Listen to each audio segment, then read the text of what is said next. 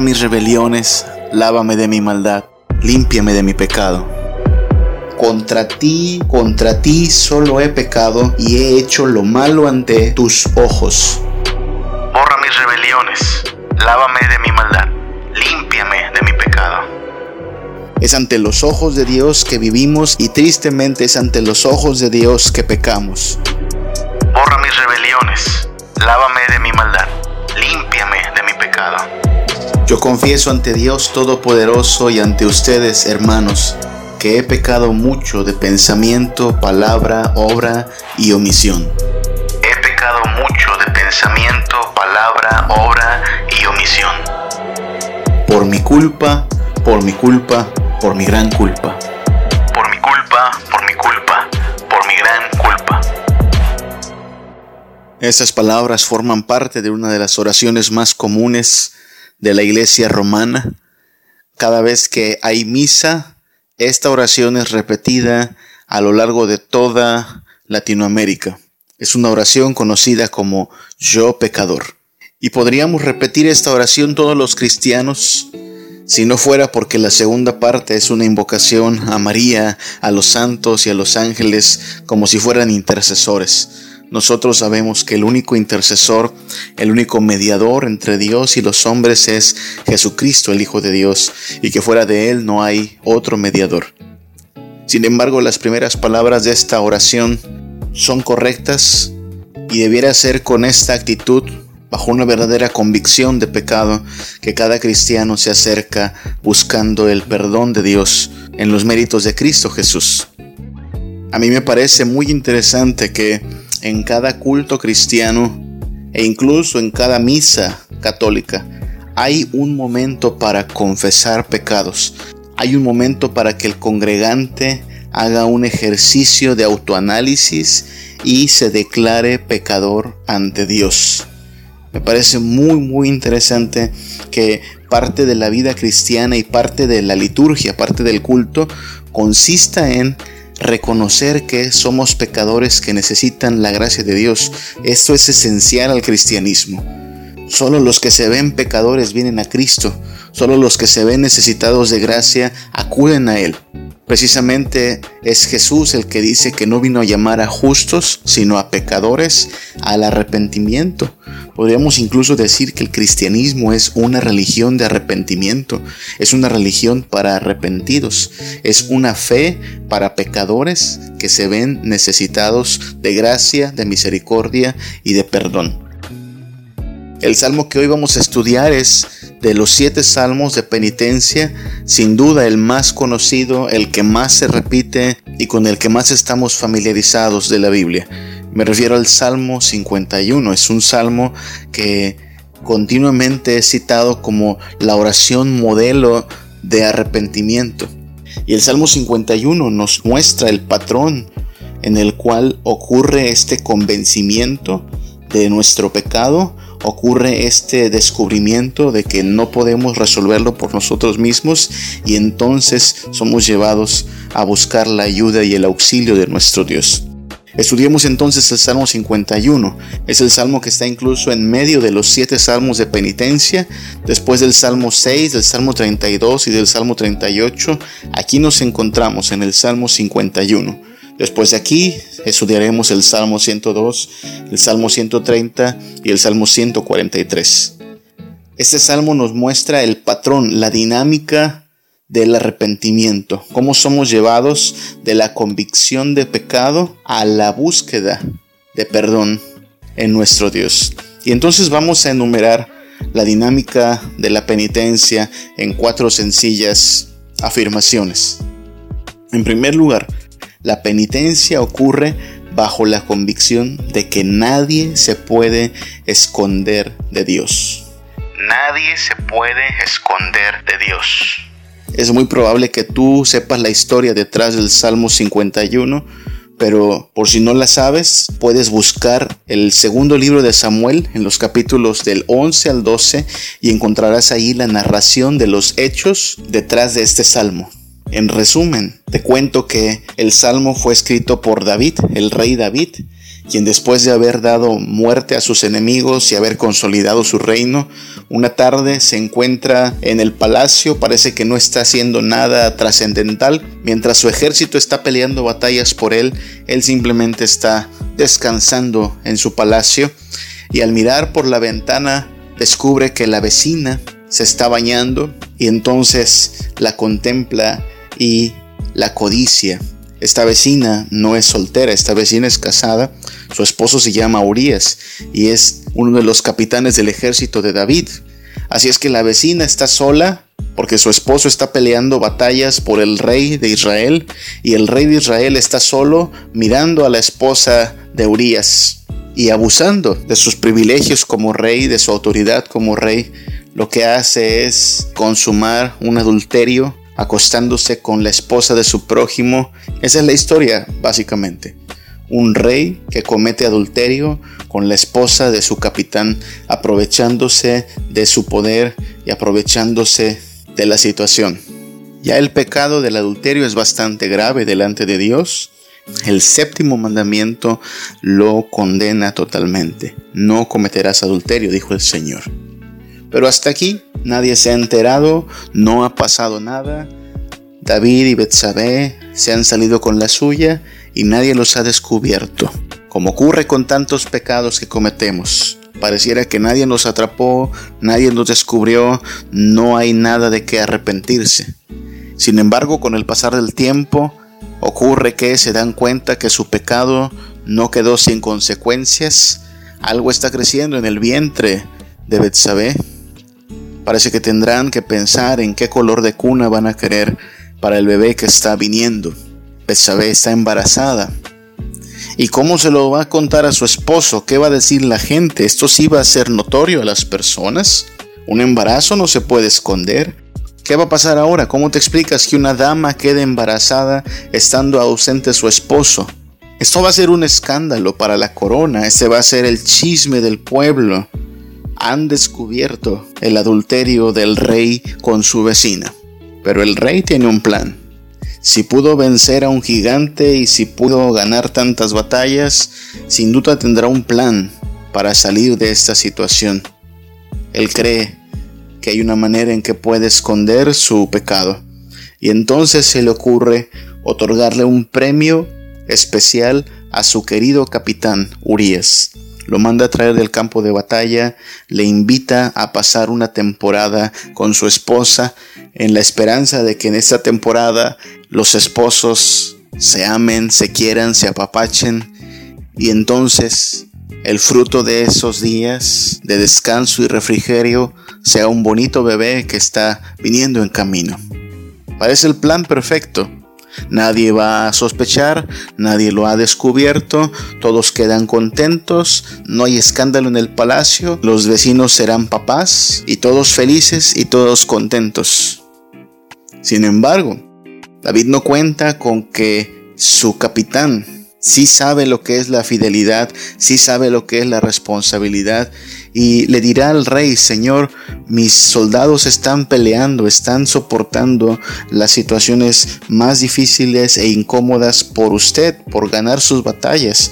¿No sería apropiado que yo me tome estos días para descansar y gozar con mi esposa? Y entonces, aunque agradece el gesto, no pasa una sola noche con su esposa. Urias es fiel a pesar de que su rey, a pesar de que el rey acaba de cometer adulterio con su esposa. David insistirá, tratará incluso de emborracharlo, esperando que ya, bajo los efectos del alcohol, vuelva a casa y consume con su esposa el acto matrimonial. Pero ni aún así se sale con la suya. Entonces David recurrirá a su plan B. Escribirá una carta y le dirá al encargado de la estrategia militar que manden a Urias a lo más duro de la pelea y que estando allí lo dejen solo para que todas las flechas y todo el arsenal se dirija solo a Urias. Lo que está pidiendo David al encargado de la batalla es que facilite la muerte de Urias. ¿Qué te parece?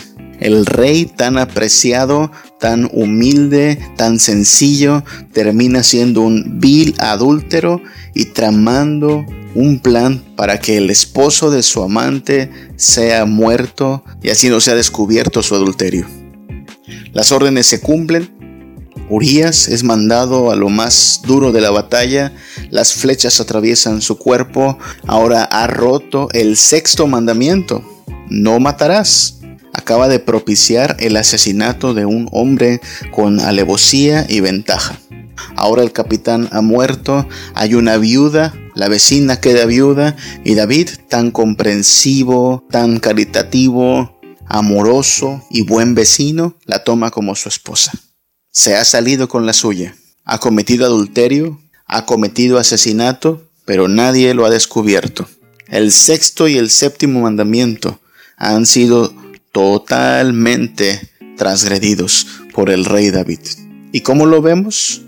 Lo vemos tranquilo, aquí no ha pasado nada, no hay nada que lamentar, no hay nada que llorar, hasta que llega el profeta de Dios, el profeta Natán. Recuerda que esto está en 2 de Samuel, capítulos del 11 al 12. El profeta Natán, que es un hombre de Dios, es enviado a David para confrontarlo, para decirle que el Señor ha visto su pecado, para decirle que el Señor no está complacido con su conducta y que él tendrá que aprender a someterse a Dios y que lamentará las consecuencias. Cuando el profeta Natán confronta al rey David, entonces David procede en arrepentimiento. Y junto con el arrepentimiento vino la escritura del Salmo 51. La penitencia ocurre bajo esta convicción. Nadie se puede esconder de Dios. Dios lo ve todo aun cuando la gente no vio que David y Betsabé estaban adulterando, aun cuando la gente no se dio cuenta del plan que maquiavélicamente preparó David para que Urias terminara muerto, Dios Dios sí se dio cuenta desde el primer instante de cada uno de los pecados de este rey. Nadie se puede esconder de Dios. Dios lo ve todo. A veces tratamos de escondernos del ojo del ser humano, del ojo del vecino, de la mirada del que nos rodea, pero de la mirada de Dios no nos podemos esconder. Y es la mirada que más nos debería preocupar, porque Dios es el principal agraviado en nuestro pecado.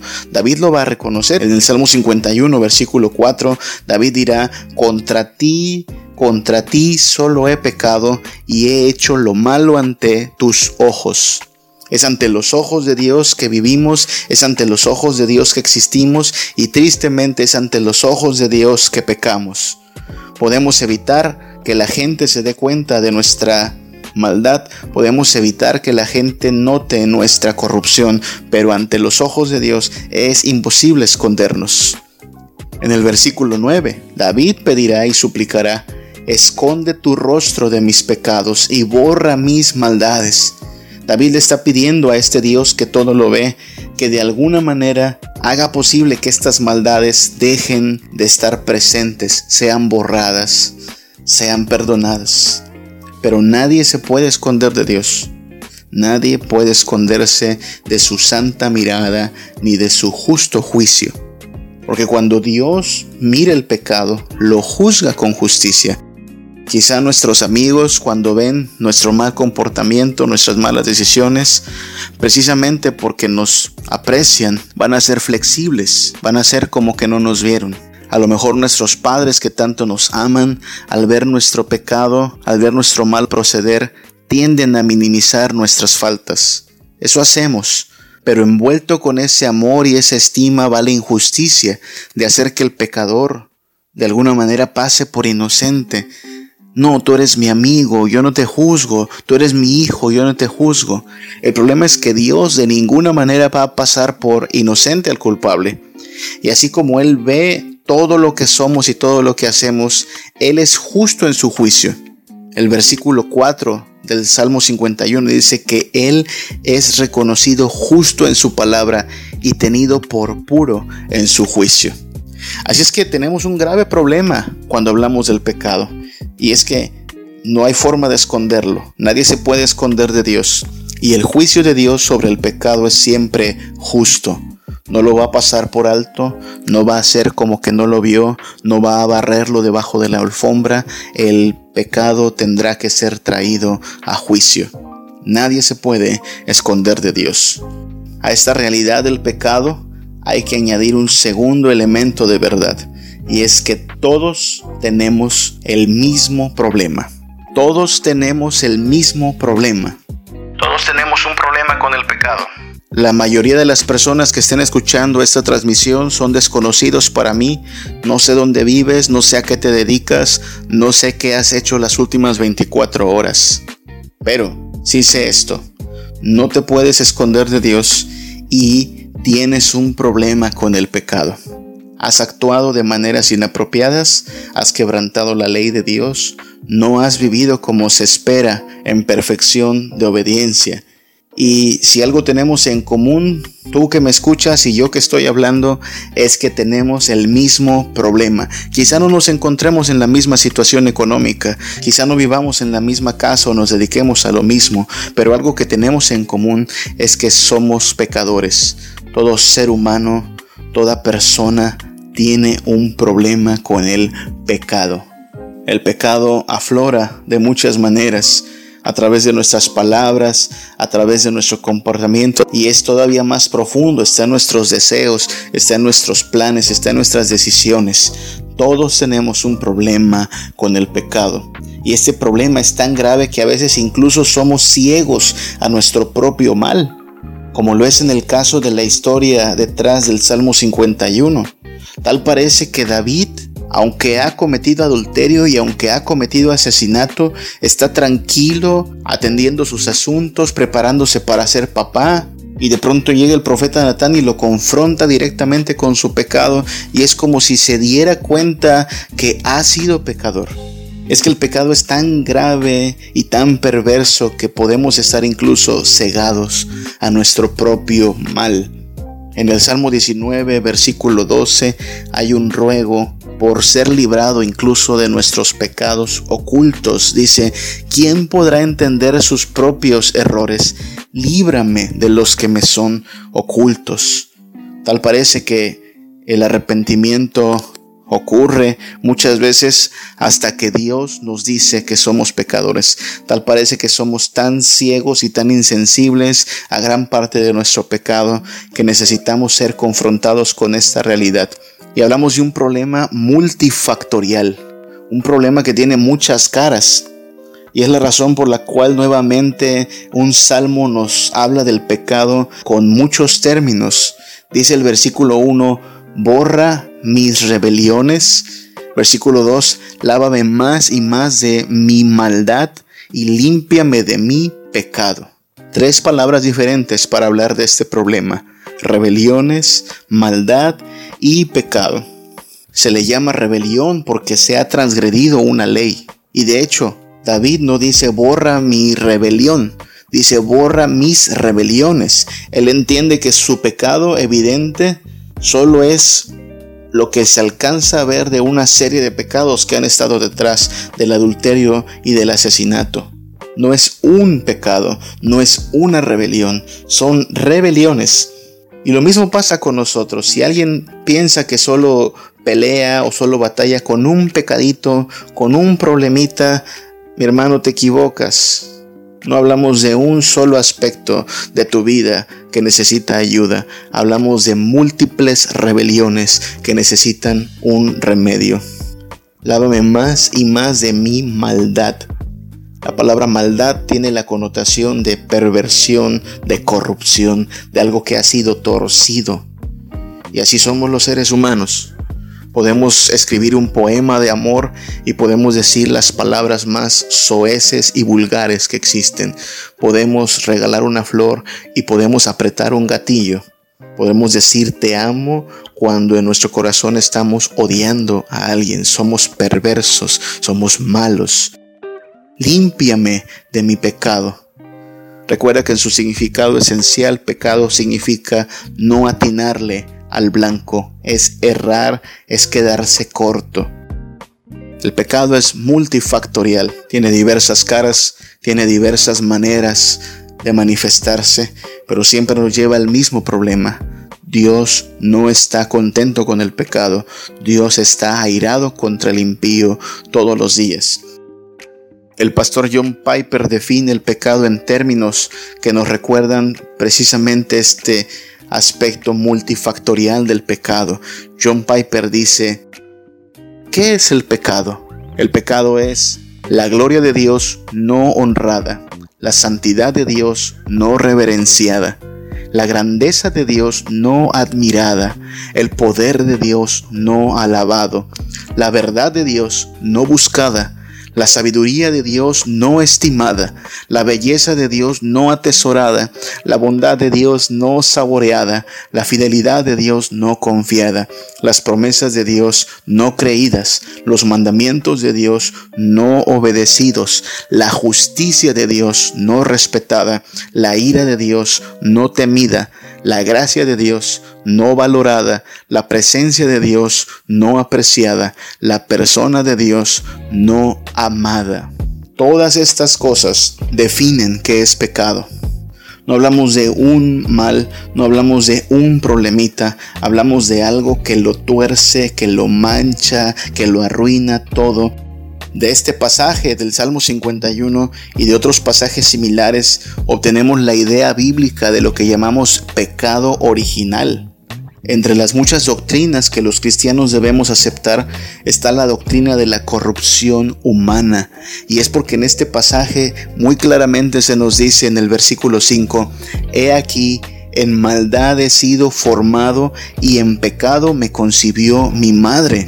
Junto con la confesión por su pecado, David va a establecer que este problema no empezó de la semana pasada para acá, no empezó de la adolescencia para acá, este problema estuvo con él desde nacimiento. Desde que él tuvo su primer aliento, fue un pecador respirando.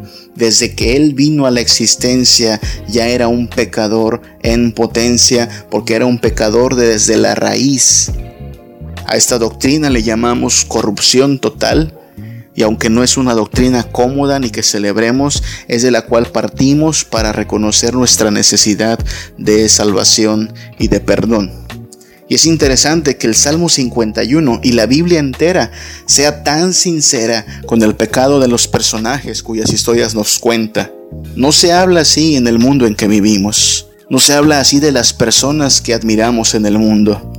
Si usted busca una biografía de Miguel Hidalgo, una biografía de Benito Juárez, una biografía de John F. Kennedy, una biografía de Martin Luther King, usted va a descubrir que a personas tan admiradas en el mundo y tan apreciadas en la historia, se les trata de borrar lo malo, esas escenas donde los vemos cometiendo actos indecentes, tomando decisiones torpes, y actuando de manera injusta son editadas de las biografías, son editadas de la historia.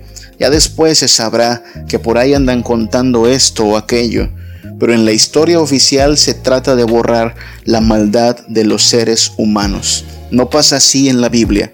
La Biblia nos narra de los pecados de sus personajes de manera clara y de manera sincera, dejándonos en claro una verdad.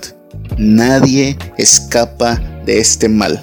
Reyes y súbditos, ricos y pobres, hombres y mujeres, adultos y jóvenes, todos por igual tenemos este problema con el pecado. Nadie puede escapar de su propia corrupción. Hablamos de un problema que nos separa de Dios. El ruego del versículo 11 dice, no me eches de delante de ti y no quites de mí tu Santo Espíritu. Nota esas palabras, no me eches de delante de ti, es decir, no me apartes, no me excluyas de tu presencia. Y es que el pecado causa alienación de Dios, es decir, separación de Dios. Dios no nos quiere en su presencia toda vez que hemos quedado manchados y corrompidos por el pecado. Recuerda que hablamos del santo, el que no miente, aquel que no tiene maldad en su ser. Y nosotros, manchados, torcidos, corruptos, ¿cómo pretendemos estar delante de su presencia? No, Señor. Todo aquel que comete pecado está destituido de la gloria de Dios. Todo aquel que comete pecado no puede aspirar a estar en la congregación de los justos. Solo puede entrar a la presencia de Dios el que tiene las manos limpias y un corazón justo. Y en nuestro pecado de ninguna manera cumplimos con esos requisitos. El Salmo 5.4 dice, porque tú no eres un Dios que se complace en la maldad, el malo no habitará junto a ti. Y el Salmo 1, versículo 5 dice, Por tanto no se levantarán los malos en el día del juicio, ni los pecadores en la congregación de los justos. Si alguien aspira a estar en la presencia de Dios, si alguien aspira a estar en la congregación de los benditos de Dios, tiene que resolver primero que nada su problema con el pecado. Hasta que el pecado no sea resuelto, no importa su estatus social, no importa su vida, no importa sus méritos, un solo pecado es suficiente para separarte de la presencia de Dios. Así de grave es el pecado. Nadie se puede esconder de este Dios santo y todos tenemos el mismo problema con el pecado. Una tercera realidad que debemos reconocer en esta dinámica de arrepentimiento y penitencia es que nunca serán suficientes las apariencias. Nunca serán suficientes las apariencias. Dado que no podemos con la corrupción de nuestro corazón, sabemos que somos malos. A veces lo que más tratamos de hacer es al menos fingir, al menos hacer como que no es tan grave. Vaya, sé que soy pecador, sé que soy perverso, sé que soy malévolo en mis pensamientos, sé que soy impío en mis deseos, sé que no tengo siempre la mejor intención, pero al menos aparentaremos, al menos guardaremos la apariencia, nos trataremos de portar bien ante los demás, trataremos de tener buenos modales, de hablar con palabras educadas, vaya, una forma de maquillaje moral que esconda la gravedad de nuestro pecado. Y entonces tratamos de guardar las apariencias, ya sea con la religión, ya sea con la moralidad, ya sea con una conducta respetable. Pero aquí es donde hay que establecer esta realidad. Nunca serán suficientes las apariencias. En Jeremías capítulo 2, versículo 22, en otro de los momentos en que Dios confronta a su pueblo con su pecado, les dice, aunque te laves con lejía, aunque tengas una solución detergente de lo más poderosa, no será suficiente contra tu pecado. Aunque te laves con lejía y amontones jabón sobre ti, la mancha de tu pecado permanecerá aún delante de mí, dijo Jehová el Señor. No será suficiente el jabón más potente que encuentres en la lavandería. No será suficiente la lejía más potente que prepare tu abuelita. El pecado no se lava con jabón, no se lava con remedios humanos. Los humanos tratamos de aparentar, los humanos tratamos de domesticar al pecado, tratamos de educarnos y tratamos de contener nuestra maldad, pero no necesitamos eso, porque además es inútil. El pecado no se resuelve disimulando ni aparentando. El pecado tiene que solucionarse de raíz.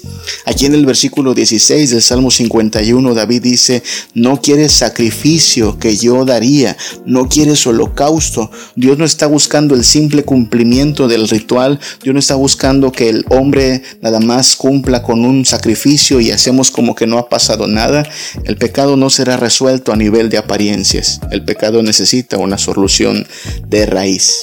Nadie se puede esconder de Dios todos tenemos el mismo problema y nunca, nunca serán suficientes las apariencias.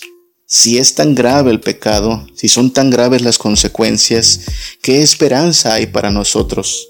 ¿Qué solución posible hay? Si es que la hay. Y es aquí donde la cuarta afirmación de la dinámica que estamos estableciendo es la que nos lleva a buscar al Señor en verdadero arrepentimiento, confiando que Él puede solucionar lo que nosotros no podemos. Siempre hay misericordia para los arrepentidos. Siempre hay misericordia para los arrepentidos. Recuerda que este salmo, el Salmo 51, es un salmo de confesión. David ha aceptado su culpa. David ha sido confrontado y ha procedido a confesar su pecado y está dispuesto a someterse a Dios. Es un salmo amargo porque nos muestra la gravedad del pecado, pero es un salmo lleno de esperanza porque nos muestra al pecador yendo al único que puede resolver este mal. Nos muestra al pecador yendo al Dios que siendo misericordioso y compasivo puede conceder perdón a los arrepentidos. Siempre hay misericordia para los arrepentidos. ¿Cómo se ve un arrepentido? Bueno, primero que nada los arrepentidos se ven responsables de su pecado. Una y otra vez en este salmo, David utiliza el adjetivo posesivo, mi. Versículos 1 al 2.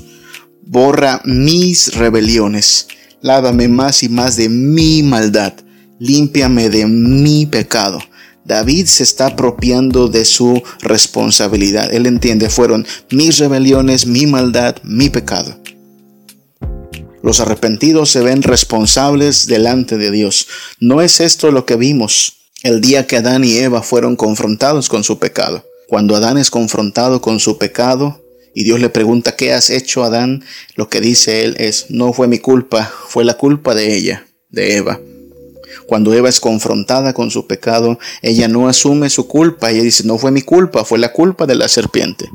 Esa es la tendencia de nosotros como seres humanos, excusarnos de nuestras culpas. No fui yo, fue él. Yo no empecé, fue el vecino.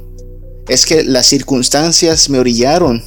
Es que tú habrías hecho lo mismo en mi lugar. Es que se dieron las cosas. No, así no vamos a solucionar nada.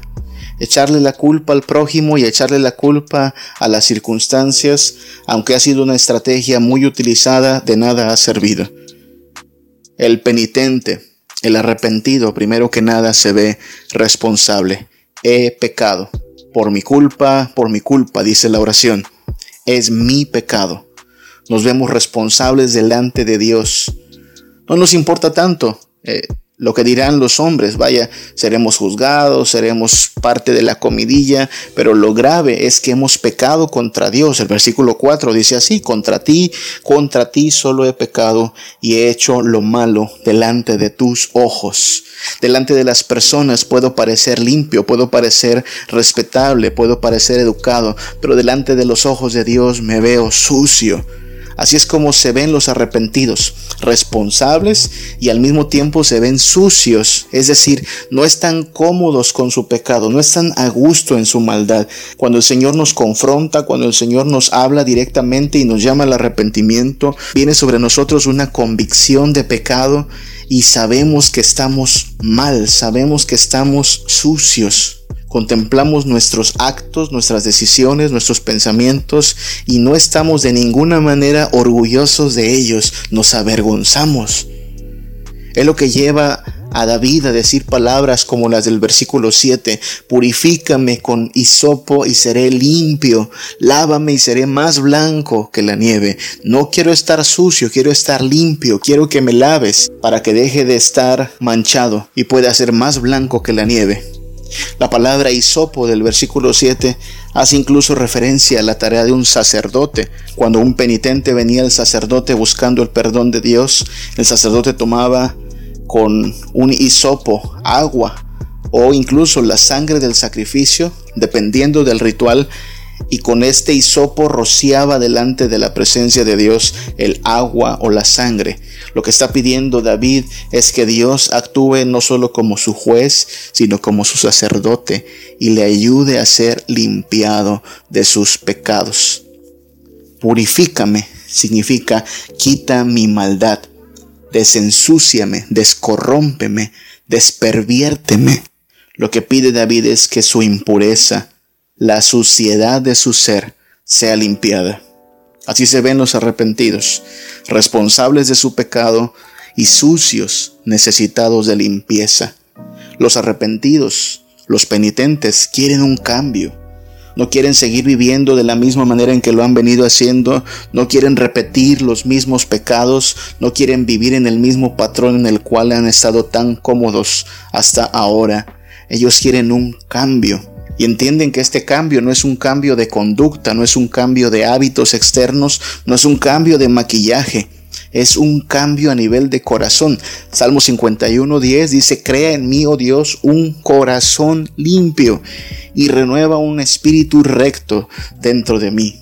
El penitente entiende que necesita un cambio de verdad, No un cambio de fachada, no un cambio exterior. Necesita un cambio a nivel de corazón. Así es como debemos llegar ante Dios, clamando a Dios que nos limpie y que no solo nos limpie, sino que nos cambie. Porque si nos limpia sin cambiarnos, volveremos a lo mismo otra vez. Porque si nos lava pero no nos transforma, será solo cuestión de tiempo para que nuevamente nos volvamos a revolcar en el lodo del pecado. Los arrepentidos necesitan cambio a nivel de corazón. Y aquí hagamos un paréntesis para establecer una importante realidad, y es que el arrepentimiento es un regalo de Dios. ¿Oíste eso? El arrepentimiento es un regalo de Dios. Preguntémonos, ¿qué llevó a David a confesar sus pecados? ¿Cómo llegamos a la escena donde David, contrito y humillado, dice, contra ti, contra ti he pecado, lávame de mi maldad y límpiame? ¿Quién obró tal convicción en David? Externamente hubo una confrontación por parte del profeta Natán, pero internamente tuvo que haber sido la obra del Espíritu Santo la que operó en David un cambio de mentalidad, la que despertó su conciencia. Fue el Espíritu Santo el que hizo que David se viera a sí mismo y viera imposible seguir ocultándose y viera imposible seguir fingiendo. ¿Cómo podría haber reaccionado David cuando llega el profeta Natán y le dice sus verdades y le reprende en el nombre del Señor? Recuerda que hablamos de un hombre que ya cometió adulterio con la mano en la cintura y que además, muy fresco, ya mandó a matar al esposo de su amante. Este David pudo haber hecho que Natán sea desaparecido. David podía haber borrado a Natán del mapa. ¿Cómo te atreves a hablarme así? Soy el rey. A mí no me vas a juzgar tú. ¿Qué hizo que David esta vez procediera al arrepentimiento? El Espíritu Santo obró en su corazón convicción de pecado y le llevó al arrepentimiento. El arrepentimiento es un regalo de Dios. Es Dios dando su Espíritu Santo en nuestro corazón de manera que despertamos, que venimos a la conciencia y ya no nos vemos tan justos como queríamos aparentar y ya no estamos cómodos con el pecado y entendemos, tenemos un grave problema. Y no es un problema pequeñito, es un problema que requerirá que nos humillemos, que dejemos de poner excusas, que aceptemos que Dios está en todo su derecho de condenarnos. Su Espíritu Santo nos llevará a ver a Dios temible por ser santo y justo, pero al mismo tiempo nos llevará a confiar a tener la esperanza de que en este Dios puede haber también misericordia y perdón para aquellos que se arrepienten. El arrepentimiento es un regalo de Dios. Es Dios quien opera en nosotros el querer arrepentirnos. Nota lo importante de esta realidad. Eres tú el que pide perdón. Eres tú el que se humilla delante de Dios. Eres tú el que clama por misericordia, pero no confesarías tus pecados, ni pedirías misericordia, ni te humillarías delante de Dios, si primero Dios no obrara en tu corazón. Si no fuera por ese obrar de Dios, nosotros seguiríamos en nuestro extravío, a gusto en nuestro pecado si el Señor te mueve al arrepentimiento, si el Señor produce en ti la tristeza de la que habla según los Corintios 7:10, que nos guía al arrepentimiento, si el Señor opera en ti, según como dice Romanos 2:4 diciendo que su benignidad y su paciencia nos guían al arrepentimiento, tú tienes mucho que agradecerle a Dios. El Señor está obrando en tu corazón de manera que tú te veas necesitado de su gracia, que tú te veas en problemas a causa del pecado, pero que te veas en la esperanza de buscar misericordia en el Dios que te está llamando al arrepentimiento. Y entonces es así como los arrepentidos, los penitentes, reciben misericordia. Dice Proverbios 28:13 que el que encubre sus pecados no prosperará, mas el que los confiesa y se aparta alcanzará misericordia. El que confiesa sus pecados y se aparta de ellos alcanza misericordia. El Salmo 51 comienza con esta certeza. Por eso David a pesar de que es un vil adúltero y un sucio asesino, se atreve a abrir el salmo con esta petición. Ten piedad de mí, oh Dios, conforme a tu misericordia, conforme a la multitud de tus piedades, borra mis rebeliones. Este hombre está consciente de la gravedad de sus rebeliones, pero tiene su esperanza en la multitud de la misericordia de Dios. Y ese es el mismo llamado que tenemos nosotros, ser conscientes de la gravedad de nuestras rebeliones, pero ir a aquel que tiene multitud de misericordia y clamar y suplicar en la esperanza de que siempre hay misericordia para los arrepentidos. Dice el Salmo 51, 17, que los sacrificios de Dios son el corazón quebrantado al corazón contrito y humillado. No despreciarás tú, oh Dios. Si tú piensas que tu pecado es tan grave, que tus faltas son tan sucias, que tu extravío es tan perverso, que has llegado al límite de la maldad permitida y que no hay esperanza para ti, yo te tengo que decir de parte del Señor que al corazón contrito y humillado Dios no lo va a despreciar.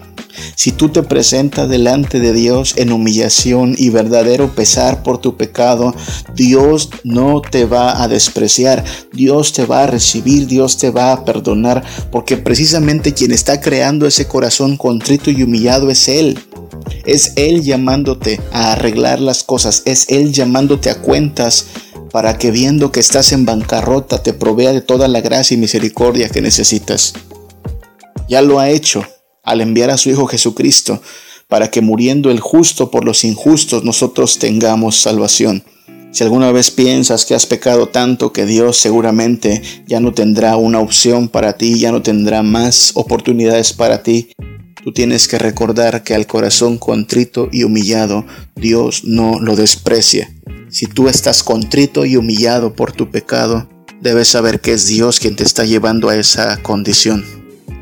Dios está obrando en ti de manera que tu conciencia no esté tranquila, de manera que te veas a ti mismo sucio y en problemas, porque es la manera en la cual tú buscarás a Cristo. Es la forma en la cual verás que aquel que murió en la cruz estaba haciendo un acto de sustitución, tomando tu lugar para que tú puedas ser salvo. Los arrepentidos siempre, siempre reciben misericordia. No existe una sola persona que haya buscado a Dios en arrepentimiento y fe y que haya sido rechazada. En Juan capítulo 6 versículo 37 Jesús dice, todo lo que el Padre me da vendrá a mí y al que a mí viene no le echo fuera. ¿Te das cuenta de cómo perfectamente encajan la soberanía de Dios y el arrepentimiento humano? Es Dios en su soberanía el que nos lleva al Hijo buscando misericordia y buscando salvación. Y precisamente porque es Dios el que nos está llevando al Hijo, es que el Hijo no nos va a echar fuera, no nos va a rechazar. Porque el Padre nos está trayendo al Hijo y entonces el Hijo recibe todo lo que el Padre le da. Juan capítulo 6 versículo 44 afirma en este mismo sentido que ninguno puede venir a Él, a Cristo, si el Padre no le trajere. ¿Por qué vamos nosotros a Cristo? Porque de antemano ya estamos siendo llevados a Él por el Padre, por su Espíritu Santo, convencidos de que no hay nada bueno en nosotros, convencidos de que todo lo que necesitamos está en Cristo. Los arrepentidos siempre reciben misericordia. De ahí el constante llamado a la penitencia. La forma en la cual recibimos la misericordia de Jesús es viviendo en continua penitencia, constante arrepentimiento. ¿Cómo es la vida de un arrepentido? ¿Cómo es la vida de un penitente? A lo mejor la palabra penitente suena a alguien que está llorando todo el tiempo, alguien que está lamentando todo el tiempo, alguien que vive en amargura, pero no. La vida del penitente de hecho es una vida de gozo y de alegría. Los arrepentidos viven en gozo constante y abundante. Los arrepentidos viven en gozo constante y abundante. El versículo 8 encierra esta esperanza. Hazme oír gozo y alegría, y se recrearán los huesos que has abatido. El arrepentimiento tiene su momento amargo, El momento de la confesión es un momento difícil, el momento de la humillación es un momento duro, pero tras la humillación y la confesión delante de Dios, lo que viene es el refrigerio del perdón, el gozo y la alegría de ser receptores de la misericordia de Dios en Cristo. Los arrepentidos viven en gozo constante y abundante. Cuando Dios nos llama al arrepentimiento, no nos llama a una vida de tortura, la penitencia no es una tortura por nuestros pecados, la penitencia es un reconocimiento de nuestra maldad y es un descanso en los méritos de Cristo para limpiarnos de nuestros males. Una vida de penitencia consiste en una vida de confianza en Cristo, consiste en una vida que ya no depende de las apariencias, sino de la total misericordia de Dios. Es una vida de lucha contra el pecado, sí, pero de ninguna manera es una vida miserable ni ausente de gozo. Es una vida donde tenemos gozo y alegría, donde se recrea nuestra vida. Proverbios 3 del 7 al 8 nos anima diciendo, no seas sabio en tu propia opinión, teme a Jehová y apártate del mal. Penitencia, apártate del mal, porque será medicina a tu cuerpo y refrigerio a tus huesos. Lo que Dios provee a sus redimidos es refrigerio para sus huesos. Y Hechos capítulo 3 versículo 19 dice así, arrepentíos y convertíos para que sean borrados vuestros pecados, para que vengan de la presencia del Señor tiempos de refrigerio. Esa palabra es muy importante tiempos de refrigerio, lo que Dios está prometiendo para aquellos que le buscan en arrepentimiento y fe es refrigerio. Lo que Dios ofrece a aquellos que se humillan, aquellos que reconocen que no hay nada bueno en ellos, no es dolor, no es tortura, es refrigerio. Arrepentíos y convertíos y vendrán tiempos de refrigerio. Hay felicidad para los penitentes, hay felicidad para los que se humillan y abandonan sus pecados. Ahora tienen la presencia del Señor con ellos. Ahora tienen la salvación de Dios a favor de ellos. Ahora gozan del Espíritu de Dios obrando en ellos. El clamor del versículo 11 y 12 es concedido a los penitentes. No me eches de delante de ti, no me quites de mí tu Santo Espíritu, vuélveme el gozo de tu salvación y Espíritu noble me sustente. Lo que Dios le dice al penitente es concedido. No te echaré de delante de mí, yo estaré contigo. No quitaré de ti mi Santo Espíritu, Él obrará en ti, trayendo consuelo, trayendo esperanza, trayendo santidad, trayendo dirección para tu vida. Te devolveré el gozo de la salvación concedido. Tendrás una vida gozosa, ya no la vida que se gozaba en el pecado y la perversidad, sino la vida que se goza en andar en la luz, en vivir en justicia, en someterse a los mandamientos. Y el Espíritu de Dios nos sostendrá de esta manera. Lo único que hay en el camino de penitencia es felicidad y gozo. No la felicidad y gozo que proviene de circunstancias favorables, sino la felicidad y gozo que proviene de saber que estamos en buenas relaciones con Dios, que somos amados por nuestro Padre Celestial, que la deuda ha sido cancelada, que el infierno ha sido anulado, que en los cielos nuevos y la tierra nueva hay un lugar reservado para aquellos que depositaron su confianza en Cristo. El camino de penitencia es un camino de bienaventuranza. Hay salvación, hay misericordia, hay perdón en Cristo Jesús. Nadie se puede esconder de Dios. Deja de esconderte. Deja de hacer como que no pasa nada. No te puedes esconder de Dios. Todos tenemos el mismo problema. Que otros pequen de otra forma no significa que nosotros mismos no tenemos un problema con el pecado. Nunca serán suficientes las apariencias. Dejemos de aparentar, dejemos de fingir, dejemos de hacer como que no pasa nada. Necesitamos algo más que maquillaje moral. Necesitamos un cambio en nuestra vida. Necesitamos una limpieza a fondo. Necesitamos vernos como realmente somos, pecadores. Y necesitamos ver a Cristo como el único que nos puede limpiar, el único que nos puede dar salvación, el único en quien podemos ser transformados y perdonados. Y viniendo a Él en arrepentimiento y fe, podemos gozarnos en esta verdad. Siempre hay misericordia para los arrepentidos. Siempre hay perdón para los penitentes. No necesitamos llegar al punto del adulterio o del asesinato para confesarnos ante Dios y pedir perdón. Necesitamos darnos cuenta que el pecado es cosa seria y que Dios se lo toma muy en serio. De ninguna manera se dará por inocente al culpable, pero podemos celebrar que el Hijo de Dios vino a dar su vida no por los inocentes, sino por los culpables. No vino a llamar a justos, sino a pecadores al arrepentimiento. Hay lugar para asesinos y para adúlteros. Hay lugar para todo aquel que confiese sus pecados y se aparte de ellos. Hay lugar para ti. Hay lugar para mí. Para todos los que el Señor esté llamando al arrepentimiento. Celebremos la gracia del Señor. Celebremos la gran misericordia de nuestro Rey. Gocémonos en que Cristo Jesús es suficiente para salvarnos de la ira y la condenación y vivamos en constante penitencia, buscando su gracia, dependiendo de su misericordia. Que el Señor te bendiga, que el Señor nos guarde.